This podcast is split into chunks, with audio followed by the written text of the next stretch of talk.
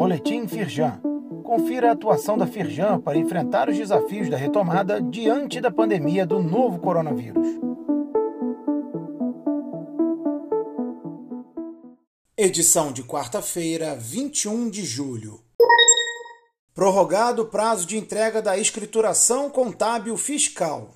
A Receita Federal alterou o prazo referente ao exercício de 2021, ano calendário 2020. Em condições normais, a apresentação deve ser feita até o último dia útil do mês de julho de cada ano. Saiba qual é o novo prazo clicando no link.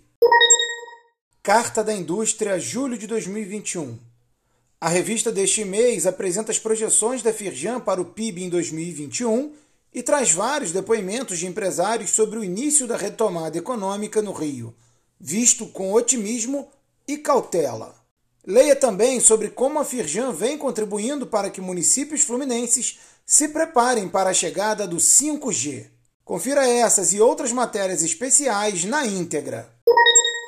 Teste do IST evita que a indústria de grãos e farinhas seja multada pela vigilância sanitária. A pesquisa foi contratada por empresas fluminenses que estavam sendo multadas por causa de microfuros feitos nas embalagens. O estudo comprovou que a prática não expõe os produtos à contaminação e não interfere em sua qualidade.